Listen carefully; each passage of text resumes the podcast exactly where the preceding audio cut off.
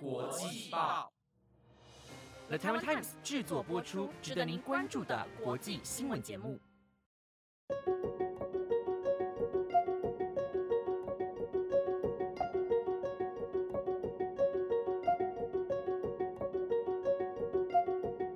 Hello，大家好，我是 Mike，欢迎收听台湾国际报全新系列节目《国际专题周报》的第一集。我们会在每个礼拜日的中午更新这个星期在 Daily 新闻里，我跟自认认为大家需要更深入了解的国际时事。我们会尝试用更深入、更多面向的角度去延伸这个议题。那也非常欢迎听众用 email 跟我们联系，告诉我跟自认你想要听到的时事议题和专题类型。或是给予我们一些回馈，也希望节目能在未来符合你的期待。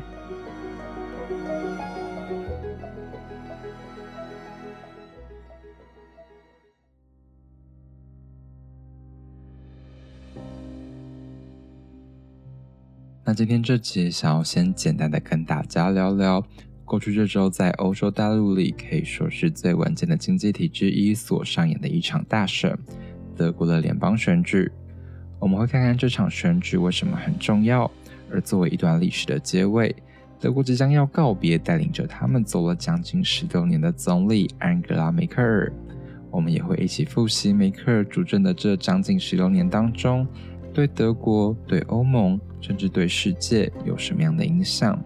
梅克尔为德国留下来了什么？梅克尔离开之后，带领德国的会是谁？他会带领德国怎么走？会带领德国走去哪？这些问题，我们都会尝试在今天这集节目里面一起梳理出可能的答案。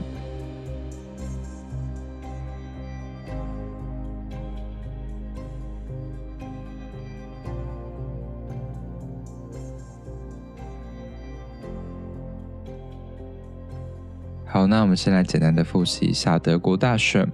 德国联邦选举是在九月二十七号得到了初步的结果。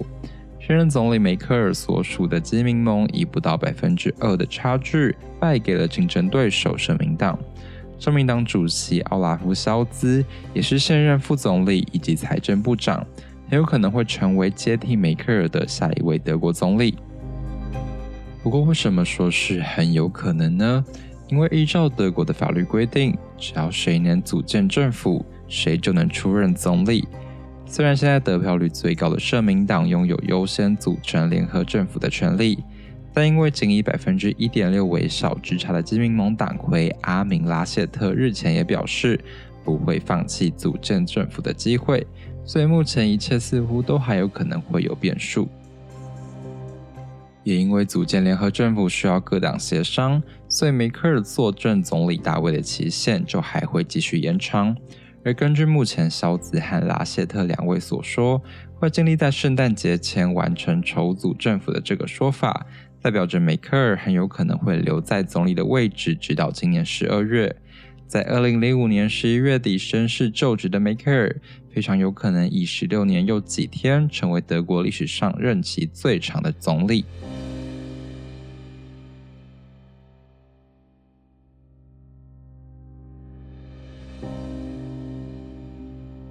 不过，梅克尔在主政的这十六年里，似乎一直都不是那么的顺遂。但他还带领着德国，甚至带领着欧盟，度过了一次又一次的危机。无论是上任初期会见达赖喇嘛，导致德中关系紧张；二零零八年金融危机扩散到欧洲，造成的欧元危机；二零一三年美国被爆出监听梅克尔手机，导致美德关系紧张。二零一五年扫荡整个欧陆的难民危机和打开国门造成的右翼民粹势力崛起。二零一六年动摇欧盟的英国脱欧和喊着 America First 的川普上台所带来的各种危机，直至末端的气候危机、新冠疫情危机、阿富汗撤军、德美欧中关系问题等等的种种危机，都让梅克尔透过各式各样的挑战，提升了他的政治能力。甚至很有可能会让梅克尔在未来的历史定位成为危机总理。但因为节目的时间有限，如果要把梅克尔在十六年里遇到的所有危机都谈一遍，那可能不知道要花个多少集才能讨论完。但细说梅克尔第一个遇到让我们都印象深刻的危机，我想大概都是在他上任初期就碰到的金融危机吧。在讨论梅克尔带领德国和欧盟度过金融危机和欧元危机之前，我们可能要先复习一下当时的时空背景。二零零六年五月，刚上任半年的德国总理梅克尔在第一次出访中国的时候，就很明白地告诉中国政府，他和前任总理施罗德不一样，他会公开地讨论人权议题。然后梅克尔就在二零零七年跟西藏的精神领袖达赖喇嘛会面了。梅克尔也在访问的时候直接说，作为德国总理，他有权决定要和谁见面，不会因为经贸关系就在人权议题上做让步。然后德中两国的关系就陷入了冷冻，将近半年之后才渐渐回温。可能会有听众好奇，为什么要特别提到中国？因为紧接在二零零七年之后的二零零八年，全球就刮起了金融风暴。这股风暴吹到了欧洲，竟然就变成了欧元危机。中国还成为欧元区债券的重要投资者，在欧洲突然一跃而起。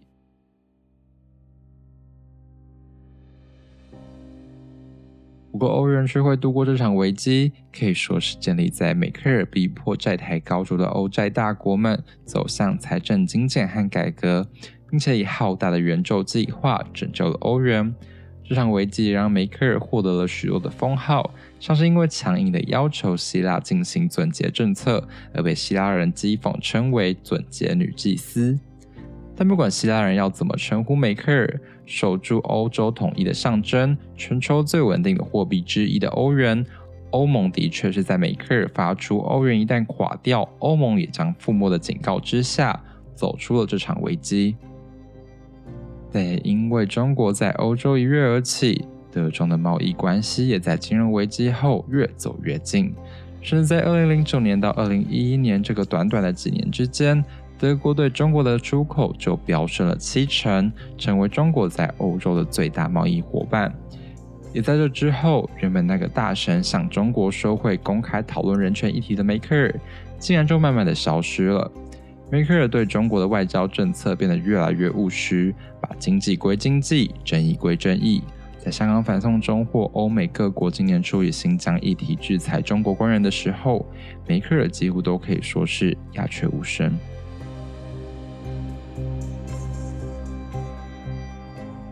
但尽管梅克尔在中国的人权议题上逐渐烧声，相信大家还是对他在二零一五年宣布暂缓执行《杜柏林公约》，不关闭与奥地利的边境，让成千上万的难民打开国门的这件事情还有深刻的印象。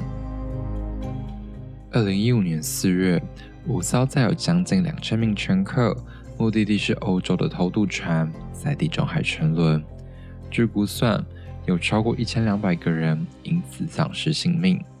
到了七月，仅单单一个七月就有超过十万个难民挤进欧洲，这还只是官方的统计数据。八月，梅克尔做了他的决定，一个艰难而且可以说是压上他所有的政治资本，还有他未来政治生涯的一个决定。米克尔宣布暂缓执行欧盟中难民政策所定下的《杜柏林公约》。重新审视要往德国的难民申请资格，接受难民从沿海地区进入欧洲大陆。到了九月，叙利亚小男孩陈氏在沙滩上面部朝下的照片被网络疯传，德国决定再支付三十三亿欧元，等于超过一千亿的新台币，来接纳更多的难民。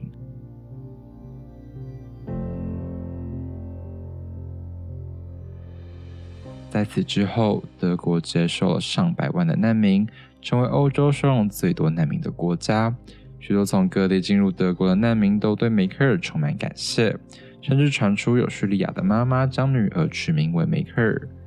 梅克尔也被《时代》杂志选为2015年的年度风云人物，并被称之为是自由世界的总理。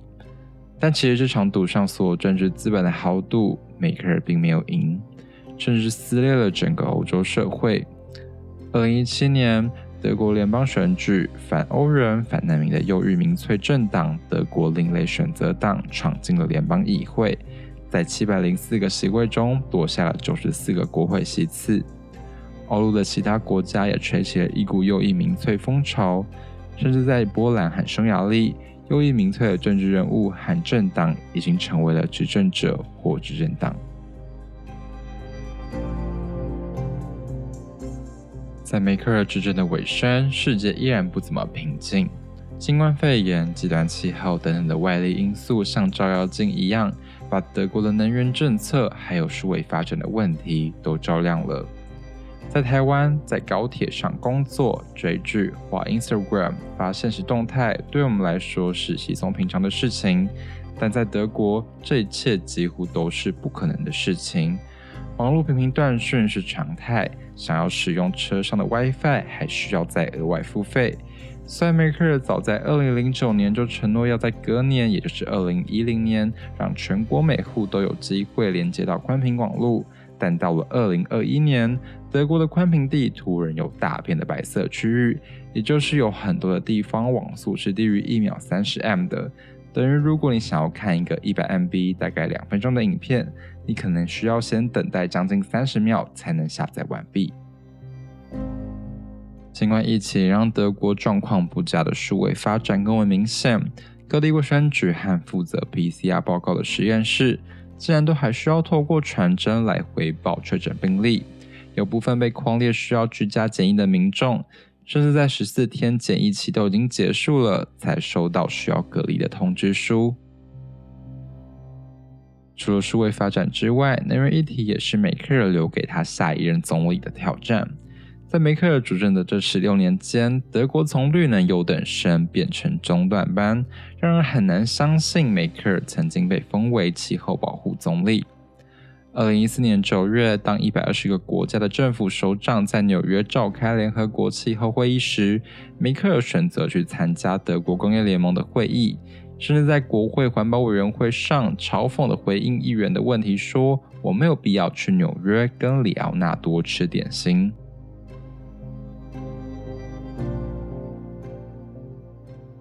德国工业联盟是德国重要的游说团体，虽然他们公开承认气候变迁的存在，但在实际行动上，除了不具约束力的自我管制之外，并没有什么作为。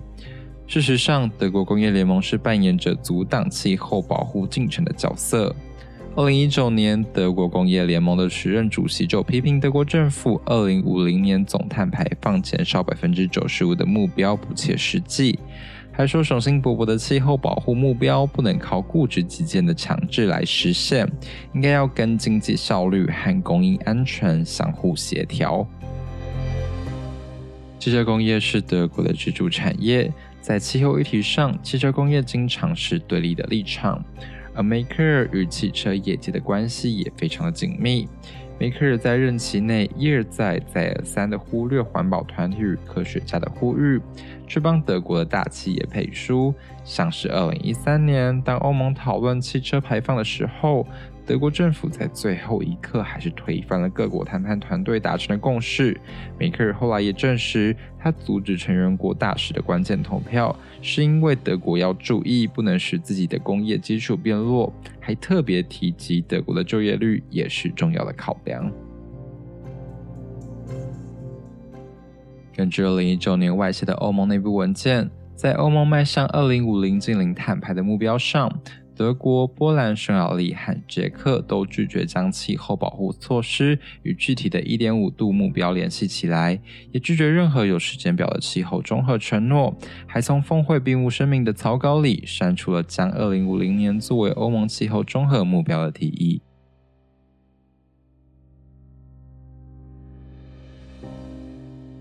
不过，德国社会这几年来对于环保议题的重视逐渐增加。二零一九年欧洲议会选举中绿党漂亮的成绩，以及国际学生所串联的 Fridays for Future 运动，终于叫醒了梅克尔，促使他在卸任前稍微恢复了对气候变迁相关议题的关注。二零一九年，梅克尔也首次召开所谓的气候内阁，来制定相关的政策规划。今年六月，他在国会最后一次被询时，回应绿党议员的质询说：“时间紧迫。”我能理解年轻人的不耐烦，但从客观情况来看，我们做的还不够。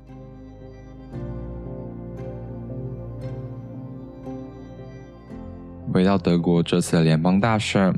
这次的选举焦点就是气候变迁。按照初步的选举结果显示，绿党已夺下一百一十八个席次，成为德国第三大党。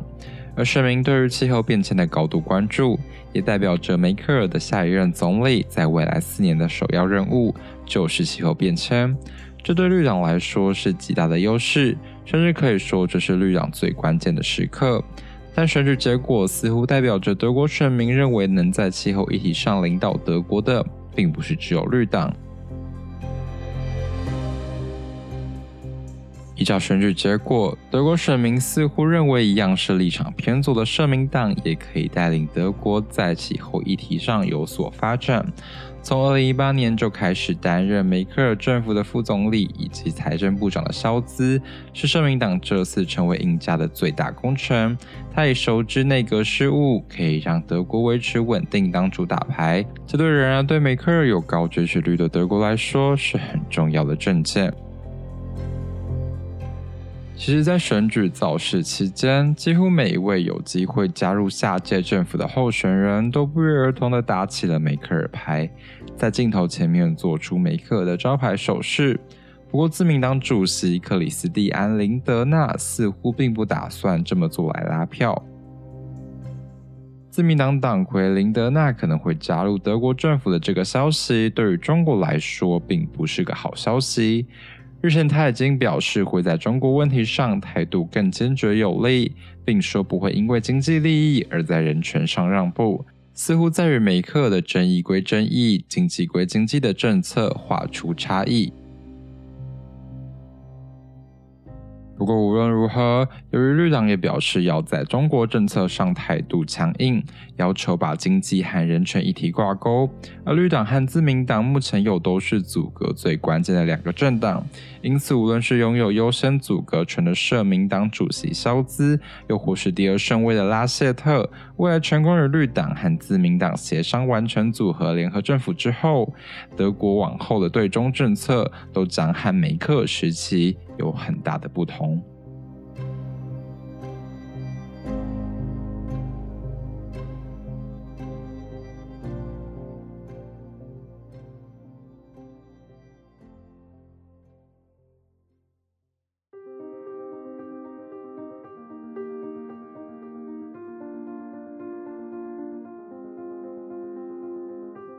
梅克尔是东西的统一后的第三位德国总理。如果说第一位总理海尔穆克尔留下的政治遗产是东西的统一，那第二位总理格哈德施罗德所留下的政治遗产就是他大幅改革后的德国社会福利。那么梅克尔呢？你认为在坐镇长达十六年总理大位的梅克尔带领德国走到了哪？留给德国最大的政治遗产又是什么？是让他登上《时代》杂志年度风云人物，但也让德国又一名粹声势大起的接纳难民政策，还是把德国从经济低谷带向欧陆最稳健的经济体，又或是带领欧盟度过了濒临崩溃的欧元危机？而在脱离了可以说是母亲的梅克尔后，德国会走向哪？又要走去哪？非常欢迎你透过 email 或是评论区留言，跟我们分享你的看法。那今天的国际专题周报就到这边告一个段落喽。下星期会是由资源来主持，那我们两个星期后见。